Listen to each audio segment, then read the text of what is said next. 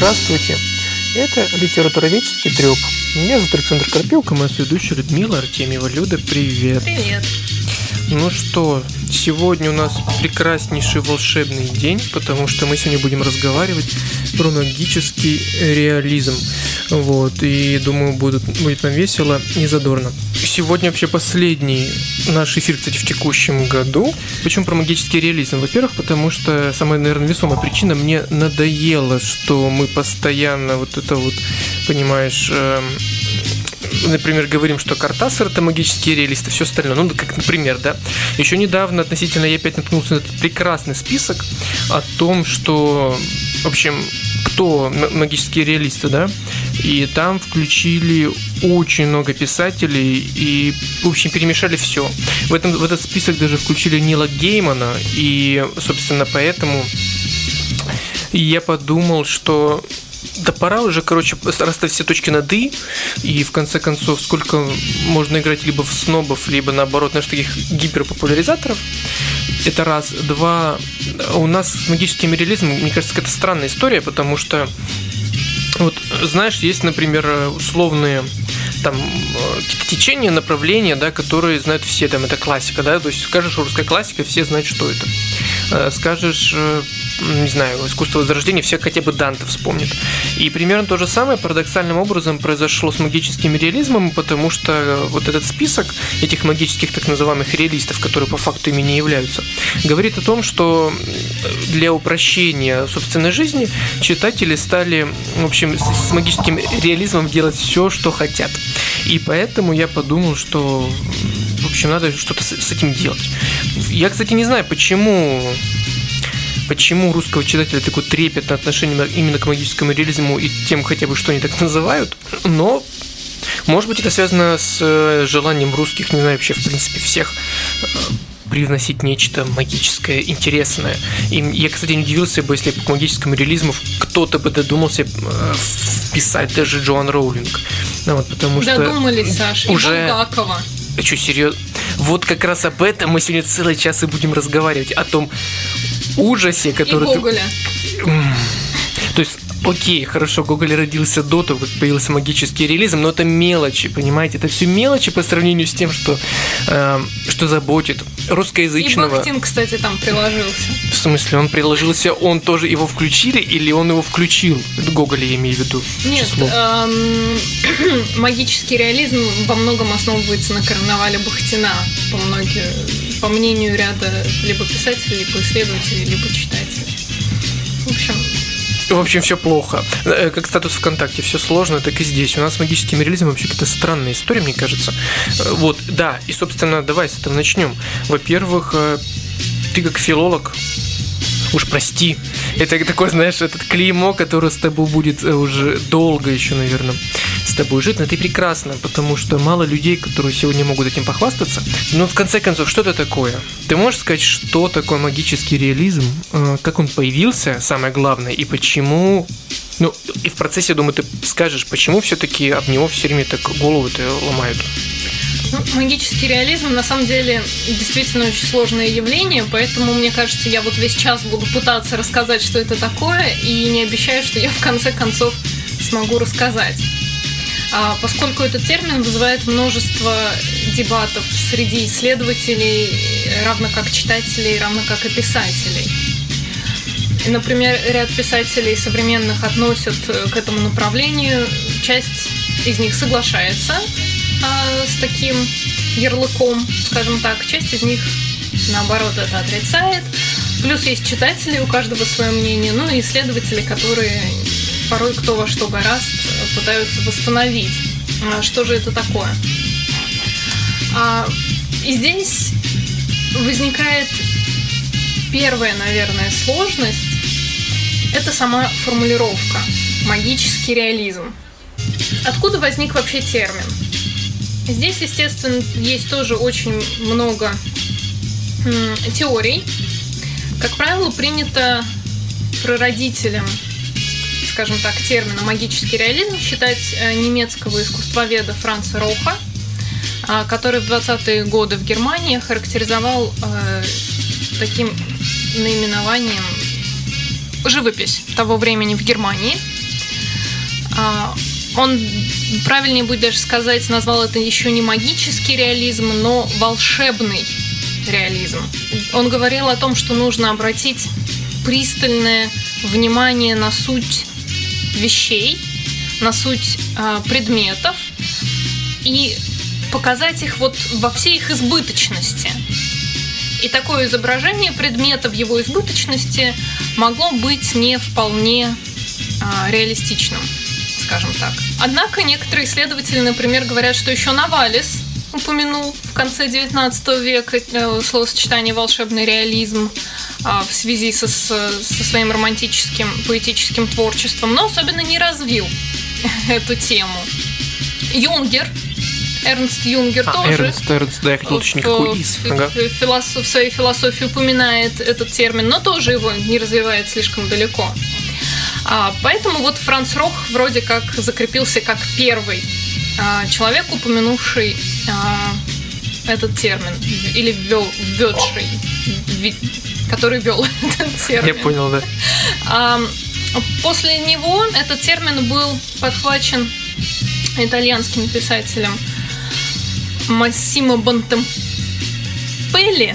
Очень плохо у меня с Ну, зато какая фамилия красивая. Фамилиями, да.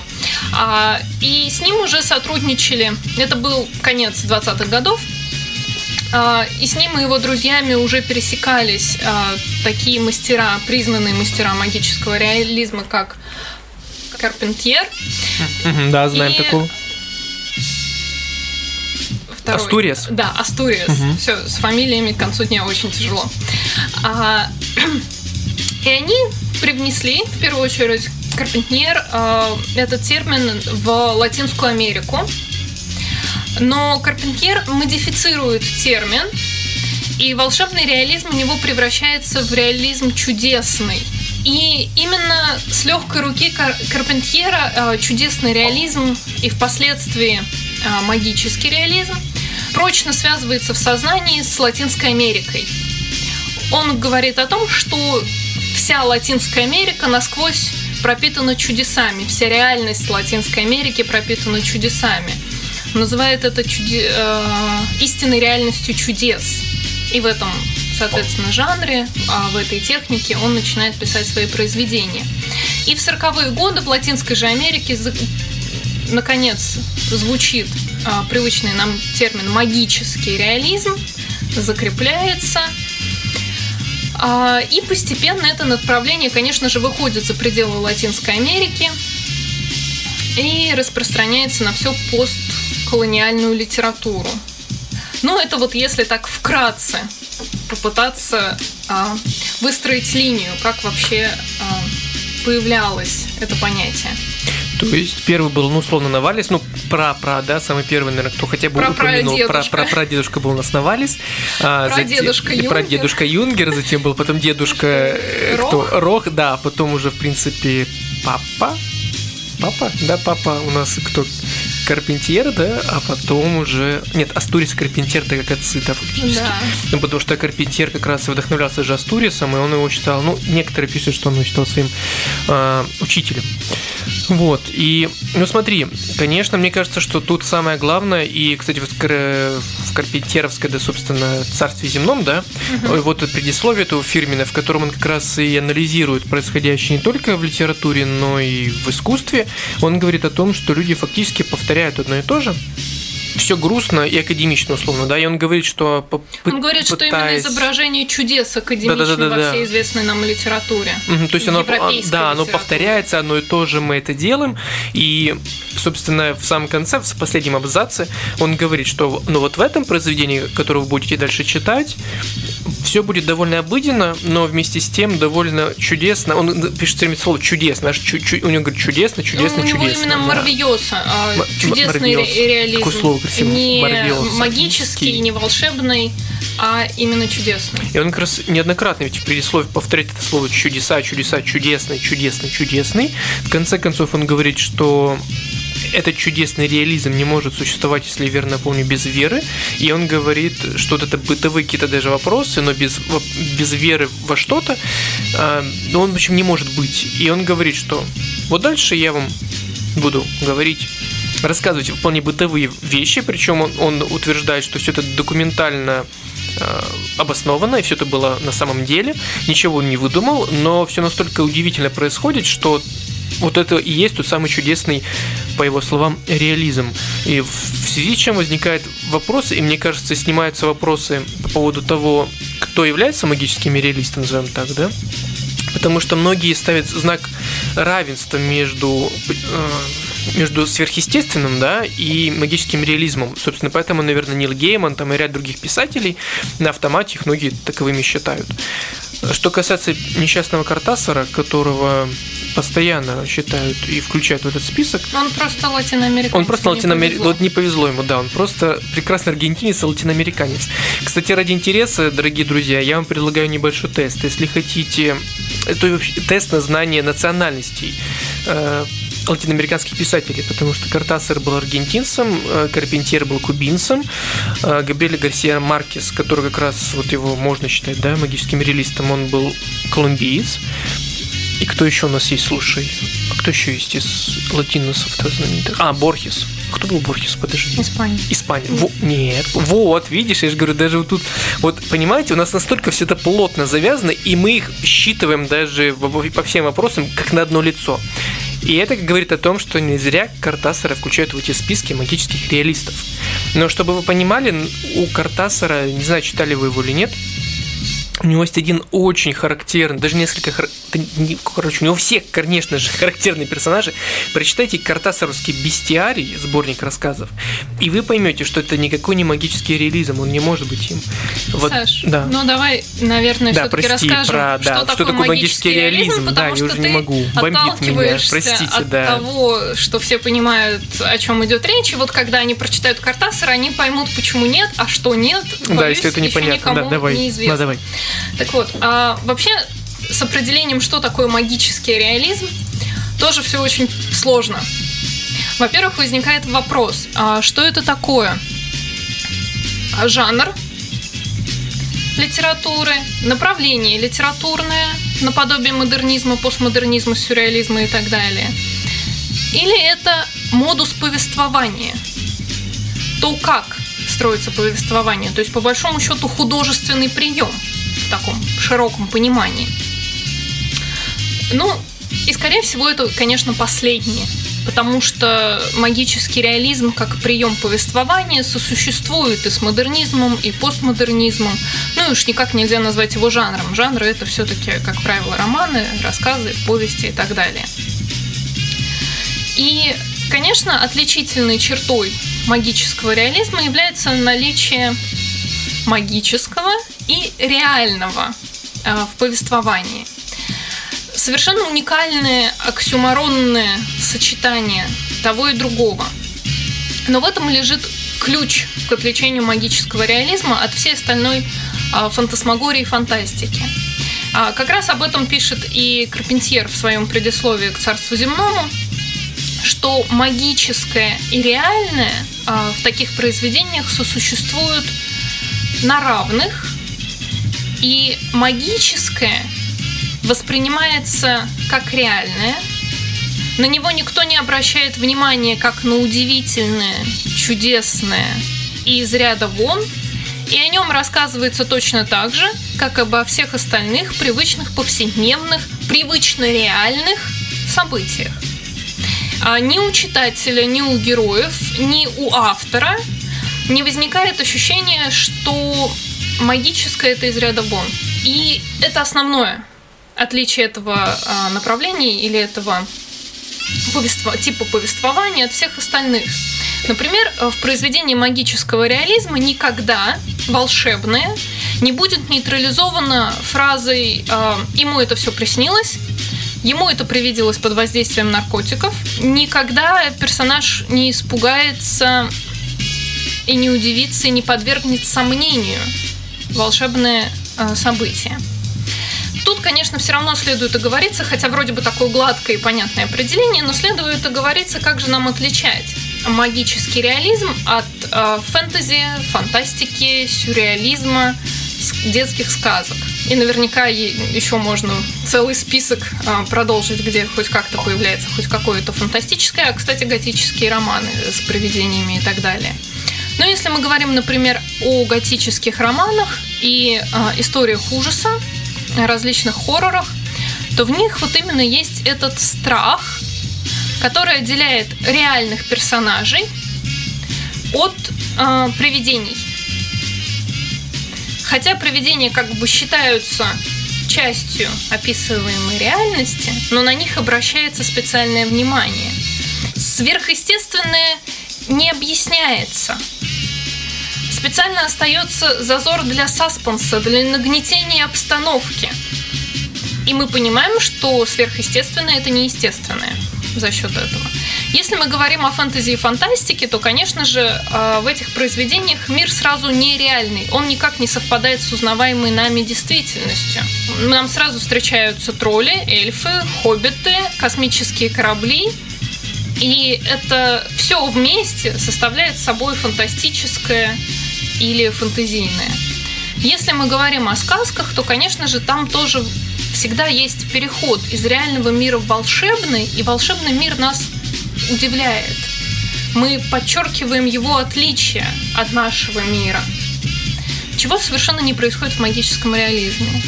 Там нет абсолютно никакой разницы между волшебным и неволшебным, между реальным и нереальным, естественным и сверхъестественным. Ну, теперь я не удивлен, почему отчасти Гоголя да, считают магическим реалистом, потому что, ну, вот даже вчера на хуторе Близдиканьки, условно. Ну, то есть у них там как само собой разумеющееся, но взял он там черта седлал и полетел, да, условно. И, может быть, как раз из-за этого, э, чем тогда обманываются читатели? Почему не, э, почему не включают писателей, которые все-таки не являются магическими реалистами в этот список. И почему вот это желание, знаешь, опять же, всех под одну гребенку как-то собрать и, знаю, и назвать их ими. Вот тот же Картасар, например, или еще кто-то. Ну, я думаю, причина в том, что ярлыки навешивать это же так весело, так здорово. А, ну, трудно сказать, почему тот или иной человек вдруг кого-то включает. Ну, Картасару не повезло. Mm-hmm. Аргентинец. И, соответственно, как все выходцы из Латинской Америки должен быть магическим реалистом. Очевидно так. Но что касается упоминаний Гоголя и Булгакова в этом ряду, и Джон Роллинг, и всех на свете, то здесь, мне кажется, просто, особенно если мы говорим о Булгакове и Гоголе, здесь э, попытка найти какие-то литературные истоки магического реализма. Вот, ну, не на пустом же месте все-таки возникло это направление. Но лежат они не, не, не напрямую либо даже вовсе не в Гоголе. А исток такой, опять же, пра-пра-пра предок а, магического реализма можно найти а, в средневековых романах, в средневековых рыцарских романах, а, где действительно реальное и нереальное существу, сосуществуют абсолютно на равных, но по другой причине. Как охарактеризовала ее Умберто Эко, на тот момент еще не существовало дихотомии между реальным и нереальным. А сразу разъясни, что это за слово То такое страшное. Не существовало а, бинарная позиция, не существовало противопоставления. То есть а, на тот момент сознание действительно не отличало реальное от условного. Ну да, то есть получается, ну это, знаешь, как условно в древнегреческих мифах, да, то есть, ну, даже в древнегреческом театре боги были вместе с людьми, все было в перемешку, короче говоря. И примерно, ну, условно, то примерно то же самое было в Средневековье, да, об этом ну, речь? Ну, примерно, то есть на тот момент персонажем не разделяли произведением люди, да? могло угу. выступать все что угодно, и это не было никаким особенным художественным приемом в том смысле, что сознание действительно не противопоставляло сверхъестественное естественному. И шаг к противопоставлению, это очень важный момент, делает по большому счету, ну, такой ощутимый и, скажем так, замеченной литературной традицией, шаг к противопоставлению реального с нереальным делает Сервантес, поскольку его роман «Дон Кихот» — это пародия на средневековый рыцарский роман, и э, на чьей бы стороне не были симпатии автора или читателя э, при прочтении этого романа – а, на стороне Санчо Панса, такого укорененного а, реалиста или на стороне идеалиста Дон Кихота, все-таки мы понимаем, что Дон Кихот бредит и находится во власти иллюзий, принимая ветряные мельницы за великанов. И, в принципе, это знаменует переход к реализму в этот момент. Мы отказываемся от э, включения фантастического в наш реальный мир на равных.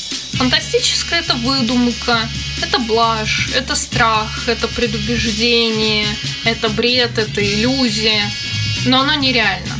И оно никогда не может быть реальным. И, конечно же, особенно это представление закрепляется в эпоху просвещения с расцветом науки. И магический реализм как раз-таки пытается вернуть нас э, к тому моменту, когда реальное и нереальное существовали на равных. И причем очень примечательно, что это происходит э, в начале 20 века с расцветом модернизма, когда э, все деятели искусства искали новый способ посмотреть на реальное. Конечно, все пытались изобразить реальное, но как-то по-другому, через э, субъективное мироощущение, через э, поиск себя непривычными какими-то способами. И как будто бы то же самое делают магические реалисты. Они пытаются показать реальный, настоящий мир с какой-то новой, иной точки зрения. И тут есть еще один такой нюанс. Все-таки не случайно, что расцвет магического реализма приходится на творчество латиноамериканских писателей, а, поскольку именно они впервые говорят о том, опять же, Карпентьер пишет об этом в предисловии, что вся их культура, смешанная из множества других культур, а, настолько прочно укоренена в мифологии, волшебстве и чудесах, что изъять это из ткани реальности становится невозможным.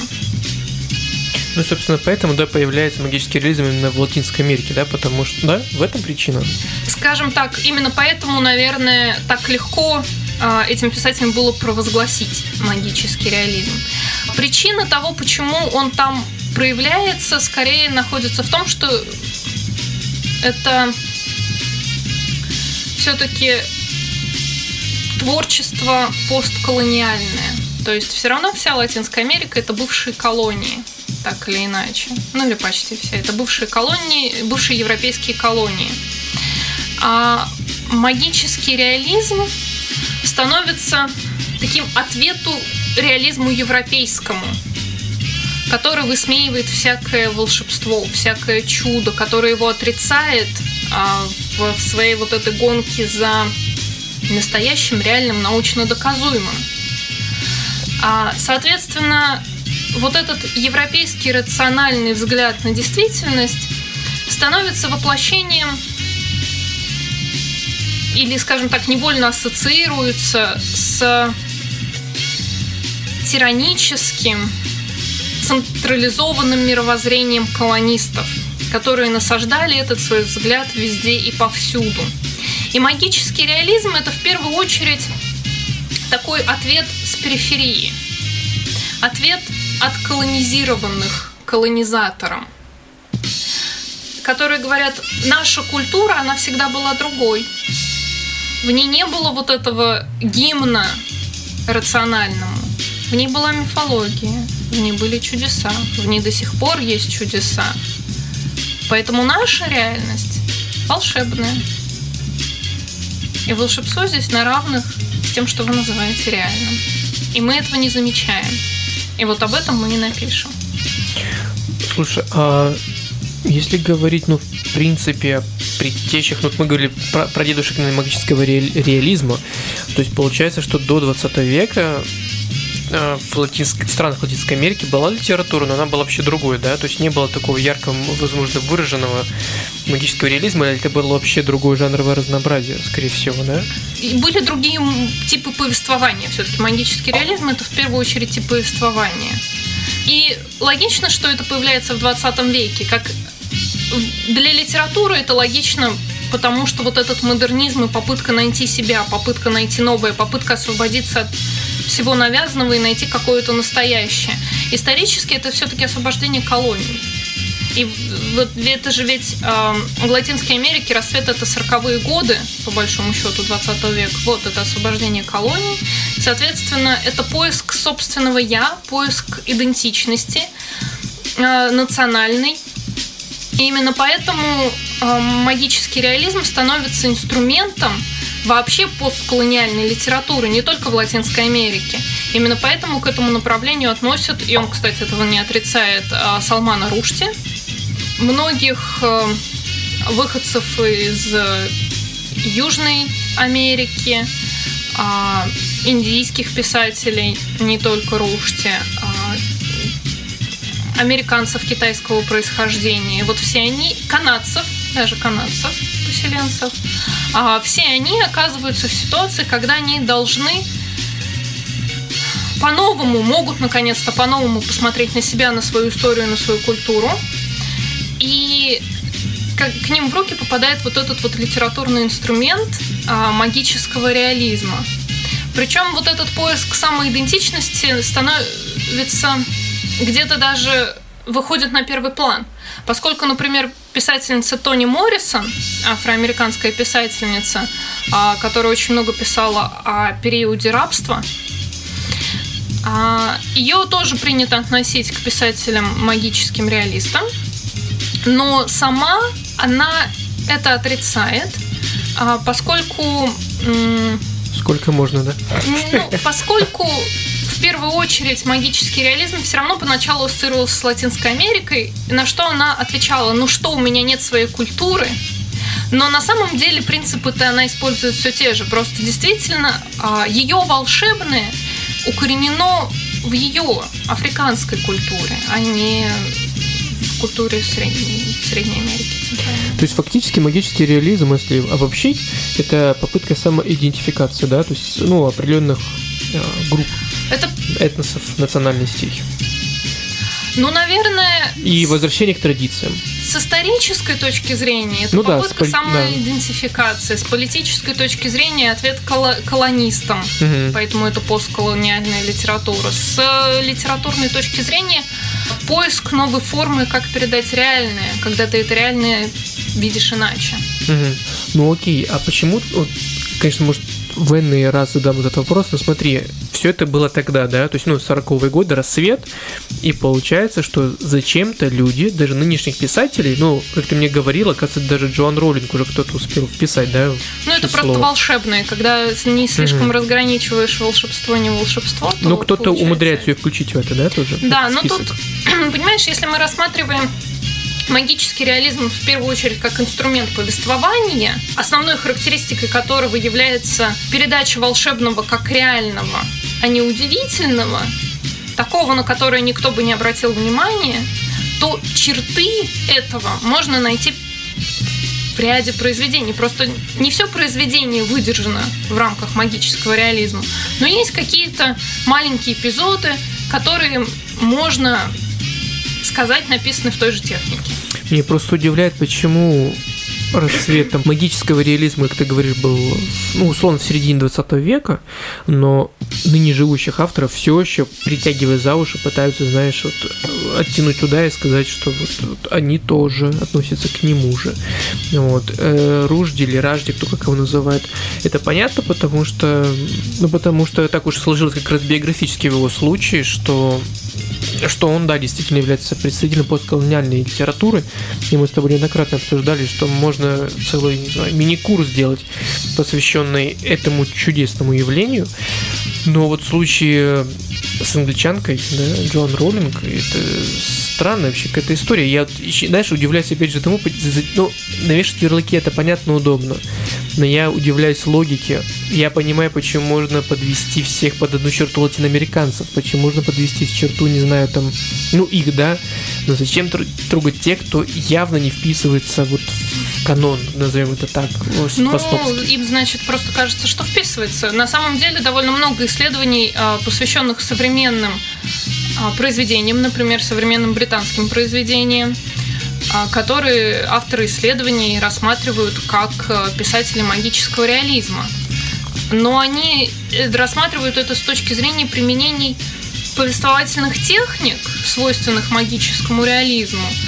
И даже если нам кажется, что политические и исторические причины, которые послужили мощнейшим толчком для развития этого направления, миновали, то, в общем-то, это еще не значит, что писателю нельзя пользоваться этой техникой. Безусловно. Ну и потом для магического реализма, для этой техники, а, для произведений, в которых она впервые начинает проявляться, характерно, если мы немножко попытаемся обобщить вот это вот противопоставление колониального, колонизаторов и колонизируемых, то это ведь противопоставление центра какой-то общепризнанной идеологии и периферии, которая вынуждена отстаивать свое право видеть мир так, как она видит. И здесь э, могут быть ведь не только противопоставления между империей и колонией, но это и гендерное противопоставление. На самом деле очень много писательниц женщин, э, опять же, еще с 20 века, которые действительно э, писали в технике магического реализма, э, поскольку и этот вопрос там поднимается а, женской, скажем так, идентичности или женского гендера, как сейчас было бы правильнее, наверное, сказать. А, и в целом это и ответ ведь общепринятым общепринятому представлению об истории, например, когда у нас есть какая-то единая, а, скажем так, государственно верное изложение событий, исторических событий. Но произведение магического реализма, в котором сосуществуют реальное, много видов нереального, существуют многие-многие культуры, многие-многие люди, и все рассказывают какую-то историю, не всегда она совпадает одна с другой. Это попытка показать, что единой правды быть не может, но может быть много-много восприятий событий, но никогда навязанная точка зрения не будет являться исключительно правдивой. И, в принципе, одной из иллюстраций вот этого положения является «Сто лет одиночества Маркеса». Там ведь э, это произведение, может быть, так не сразу заметно, но оно очень укоренено, укоренено в историческом контексте. И это такая долгая-долгая история – а, Знаешь, есть, да, есть эта знаменитая картинка, и даже неоднократно выходили материалы о том, чтобы не запутаться среди персонажей, стали одиночество, потому что, понятное дело, русскоязычному читателю очень сложно разбираться в латиноамериканских всех этих ну, с ими фамилиях, На именах. На самом деле, это ведь один из приемов, э, как считается, характерных для магического реализма, но мне кажется, это просто после Маркеса все посчитали, что для него это характерно, повторение имен.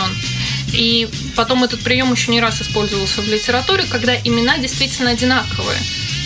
Это не то, чтобы русскоязычному читателю. Маркес использовал одни и те же имена для своих персонажей. Не, нет, я имею в виду, знаешь, э, скорее, что создавали даже таблицы схемы, чтобы люди не запутались, кто есть где, потому что ну, их очень много, и как раз вот это, когда поколение сменит поколение, и вся эта история довольно сложно воспринимается, даже если ты подготовленный читатель.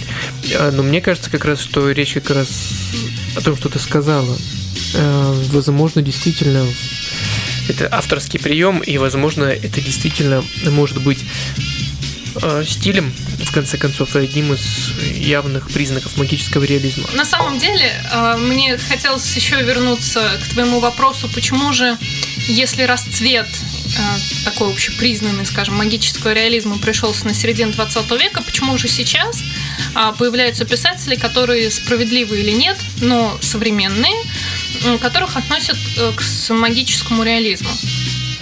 А, вот хотелось бы вернуться к этому вопросу, но немножко с другого угла. А, исследователи магического реализма, как вот э, повествовательной техники, что ли, делят его обычно на два типа. Антологический и эпистемологический. Ну, не, не могу сказать, что это исчерпывающая формулировка, потому что многие предлагают дополнительные а, термины, например, метанимический и метафорический, или вера против неуважения. Но мне кажется, термины онтологический и эпистемологический более наглядно отражают, что же хотят сказать исследователи. Онтологический реализм магический, онтологический магический реализм это с точки зрения исследователей тот реализм, магический реализм, который органически и имманентно а, вырастает из мифологии и культуры, которой писатель принадлежит или о которой пишет. То есть это, например, как раз-таки Карпентьер с его чудесным реализмом. А, или Маркес. Хотя с Маркесом уже все сложнее. А, но для них, для авторов, которых можно отнести к онтологическому магическому реализму, это не просто художественный прием, не просто литературный изыск, против которого, которых, обилие которых как раз-таки восстает Карпентьер в своем предисловии к, зем, к царству земному, а это ну, буквально воздух, которым они дышат, это то, чем они в принципе живут, то, из чего они выросли и вышли. Ну, во всяком случае, они на этом настаивают. Что это не литературный прием, а вот именно их жизнь. Мне кажется, здесь есть доля лукавства, потому что когда ты писатель, ну, ты не можешь просто взять и исключить все литературные приемы и вообще ни одним не воспользоваться. А, но а, в противоположность онтологическому а, магическому реализму выделяется эпистемологический, то есть познавательный, в котором магический реализм это в первую очередь технический прием, литературный прием, способ передать какую-то мысль, условно, способ, в общем-то, выразить некую идею всем своим произведением. Ну и здесь, наверное, наиболее яркий представитель, по мнению исследователей, это Рушти. А, но Естественно, что это деление проводится исключительно исследователями, исключительно для облегчения задачи исследования, и оно не может быть строгим. Конечно же, в одном произведении мы можем найти следы и того, и другого. Поэтому тут, ну, ну, об этом можно говорить, об этом можно рассуждать. Просто не стоит, опять же, яростно навешивать ярлыки вот ты онтологический, а вот ты эпистемологический магический реалист. Слушай, ну, мне, я чуть не подавился. Знаешь, если бы в нашем обществе люди вешали такие ярлыки, то мы бы жили немножко по-другому, согласись. А, понятно почему. Потому что, да, ткни любого человека в Нижнем Новгороде. А как ты думаешь, онтологический все-таки магический реализм или эпистем, эпистемологический, да? А, и вот, да, и представляешь, а человек тут раз, короче, разобрался за две секунды и говорит, а вот онтологический это магический да реализм. Да ты кого? Да ты меня Да, ты меня обидеть назвал. хотел, да, понимаешь? Я сегодня, кстати, э, произносил свою одну из коронных фраз, что, знаете, если бы книжные магазины в наше время грабили, то мы бы действительно жили немножко по-другому. А, это, конечно, такая глупая, ну, не глупая, э, хорошая шутка, я считаю, но она фантастическая отчасти, и с другой стороны, конечно, я бы не хотел, чтобы это стало реальностью, но понятно, к чему я отсылаю, да, я говорю о том, что так уж получается, что развитие технологий не ведет с собой автоматическое развитие гуманитарного какого-то знания, и это нормальное положение вещей. Вот, поэтому дорогие друзья, вы, если что, погуглите эти два страшных слова, но бояться их не нужно. А вот страшные слова только на вид страшно, они фактически, они просто производные от э, других э, обычных слов просто других языков. И, и они все, почти все имеют греческие корни, собственно, эпистемология, по-моему, как раз тоже их имеет. Вот. Ну что, давай уже к примерам, что ли, перейдем? Или как? Потому что мы должны хоть сказать уже... Мы, мы сказали, кто нет, да, кем, кого нельзя, наверное, считать магическим реалистом. То есть Джон Роллинг нет, Гоголь нет, Булгаков нет, нет, Картасар нет. Ура! Я это произнес вслух, привселюдно. Вот. Кто тогда... Да, скажем так. Кто? Ну, конечно же, это... Маркес. Маркес. Угу. Но на самом деле, если хочется, никогда не читал произведение магического реализма и хочется понять, что же это такое. Проснулся такой, думаешь, дай-ка пойму Нужно, сегодня, да? да, что такое магический реализм. Прочитать э, Маркиса, угу. говоря, естественно, самое знаменитое его произведение это «Сто лет одиночества». Оно считается таким образцовым для данного направления. Хотя, мне кажется, рассказы Маркиса не менее наглядны. Я помню, сама их читала когда-то очень давно, когда знать не знала, что есть такое явление, как магический реализм. И вообще о Маркисе еще тоже ничего не знала. И даже не знала ничего о ста годах одиночества. А вот просто книжка мне попалась в книжном магазине. И это был сборник рассказов, в котором действительно фантастическое существовало абсолютно на равных с реальным и производило это такое странное впечатление. Знаешь, я пока просто не забыл, я сегодня перечитывал как раз перед эфиром «Полковнику никто не пишет». Кстати, прочитайте, потому что он, он коротенький, на самом деле он небольшой по, по объему. И вот, во-первых, вы, наверное, безусловно, все латиноамериканские и режиссеры, и писатели, они вот умеют это прекрасно делать, да, вплетать э, фантастическое в реальное. То есть один из, наверное, самых э, характерных режиссеров это Ньериту, да. То есть и вот и Beautiful какой-нибудь, и, и все остальные его фильмы, это вот что-то вот это все оно. И вроде ты читаешь обычный рассказ обычного человека, да, ну, то есть ну, обычного полковника, да, уже в годах у него жена астмой болеет, Э, человек в городе умирает, они вспоминают все время своего сына, петуха, который от него остался и все остальное. Но ты читаешь, ты понимаешь, что это все, тем не менее, больше похоже на какую-то сказку. То есть это такое ощущение, как будто это не происходит на самом деле. И даже когда он описывает покойника, на его лицо закаменело, о том, как сам полковник пытается себе, как бы, знаешь, сбросить эти грезы какие-то, знаешь, которые его постоянно его охватывают, у него это не получается, конечно. И ты читаешь это и думаешь, удивительно, вот в этом вот чувствуется то, о чем ты говоришь. Даже вот на уровне языка, на уровне, не знаю, повествования, это все есть. И не нужно ничего придумывать. То есть, условно, не нужно вплетать туда тролля, чтобы это, ну, какую-то фантастику, да, искусственно. Да, но тот факт, что тебе это кажется сказкой, скорее ну, да. говорит о том, что твое сознание слишком поглощено рационализмом и не способно воспринять волшебное как реальное. В общем, я понял, меня бы постколониалист, ну, о чем вы поняли, кто? Они бы мне сейчас заклевали и сказали, что ну, ты рациональное это мышление твое. Потому что, конечно же, эффект магического реализма, он все-таки еще строится на допущении, что читатель не ищет подвоха. А я не искал. Вот а, он и дело. полностью доверяется и такой, а, ну, ну, ну реальное, значит реальное. А, но именно отсутствие удивления в самом повествовании помогает читателю в это погрузиться и принять эти правила игры, ничуть не удивляться. В этом смысле вторым таким очень наглядным автором этого направления является Салман Рушти. А, например, в его знаменитом романе «Сатанинские стихи» Скажи, кстати, что не за что он, собственно, получил за них очень серьезно. Ну, знаменитый этот роман, к сожалению, тем, что из-за того, что в нем очень много отсылок и как бы художественных переписываний а, Корана и изображения пророка, на Салмана Рушти была объявлена фатва, то есть преследование и награда за его жизнь. Но ее отменили сколько-то лет назад. А до этого ему приходилось, конечно, скрываться. Так что вот можно просто написать художественное произведение и ненароком кого-то слишком сильно оскорбить. Так вот, в его произведении «Сатанинские стихи» очень э, много таких волшебных, но как будто бы совершенно неудивительных событий.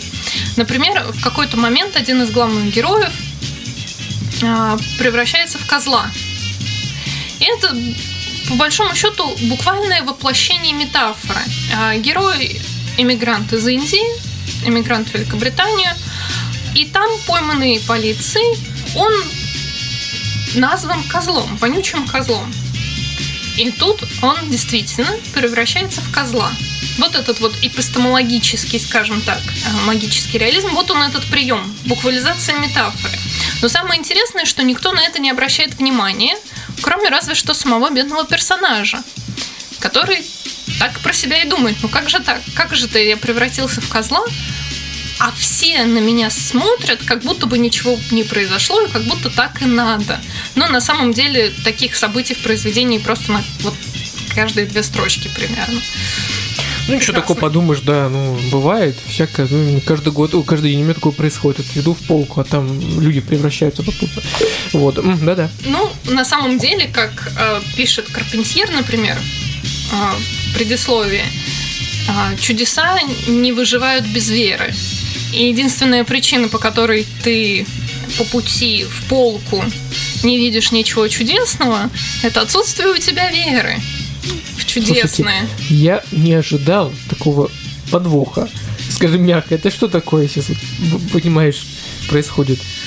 Я Слушайте, я все это вижу, просто я молчу. Меня же за сумасшедшего примут, понимаете, если я всерьез кому-то такое скажу. Да, продолжай. Кстати, ты про ружье все или еще что-то скажешь? Не просто про Карпентера, я так понимаю, ты хотел что-то еще сказать, да? Ну, про Карпентера, мне кажется, мы говорили уже довольно да, много. Да, да, но да, его произведение «Царство земное», особенно предисловие к нему, наверное, можно назвать э, условно программным, в том смысле, что э, магический реализм, в отличие от многих других направлений, никогда не, не был основан ни на каком манифесте. Не было никакого централизованного обсуждения, что вот мы хотим показать то-то, то-то, и для этого будем принимать такие-то техники. Все-таки многие другие э, литературные направления сопровождались манифестами или как минимум какими-то обширными дискуссиями. А, поэтому Карпентьер тут хотя бы немножко поясняет, что же он действительно хотел. Тем более это совершенно небольшая повесть, и для ознакомления кому лень читать, в принципе, может очень неплохо быть с ней ознакомиться. Ну, например, если мы говорим о других все-таки странах, можно вспомнить э, выходца из Южной Америки Акри с его произведением «Проклятая дорога», а, в которой он переосмысливает вот опыт своей страны а, постколониальной, колониальной. Произведение американской писательницы китайского происхождения Кингстон а, «Женщина-воин», в котором девочка-китаянка, живущая в Америке, пытается выяснить биографию вообще своего семейства, откуда они родом, как они произошли. А, и там это абсолютное незнание собственной истории накладывается на совершенно реальный исторический факт, что когда иммигранты приезжали в Америку, китайские иммигранты, а, их впускали только если у них уже были какие-то осевшие в Америке родственники. И они сочиняли и запоминали целые генеалогические древа, что породило такое явление, как э, бумажная генеалогия. И вот девочка, главная героиня в этом произведении, пытается как раз докопаться до истины, но все вот опутано э, тоже какими-то культурными верованиями чудесами, и невозможностью девочки на самом деле отличить ложь от правды, чудесное от нечудесного и так далее. А, ну, тут можно вспомнить, конечно же, Тони Моррисон, все-таки с ее, наверное, самым знаменитым романом «Возлюбленные», где рассказывается история рабыни, которая убивает свою дочь, чтобы ее не постигла та же самая участь. И на протяжении всего повествования э, вот эта погибшая девочка присутствует как э, ребенок Абику. То есть это тоже из восходящего образа из мифологии. Ребенок, который рождается, чтобы умереть, и вот присутствует на протяжении всего повествования. Очень такая трогающая за душу, надо сказать, история, очень сильно написанная. Наверное, не для приятных вечеров. Ну да. Э, слушай, ну я, кстати, а, у меня первый вопрос пока не забыл. Кингстон, я так понимаю, не переведена на русский язык, да? Или переведена? Потому что я сейчас пытался найти саму книгу, но я вижу упоминания в русскоязычных каких-то источниках, но, по-моему, на русском ее не было, да? Или я, или я ошибаюсь? Честно сказать, я ее даже не искала на русском. Mm, ну, логично. Потому что она была филолог. написана... Да, на английском, все правильно.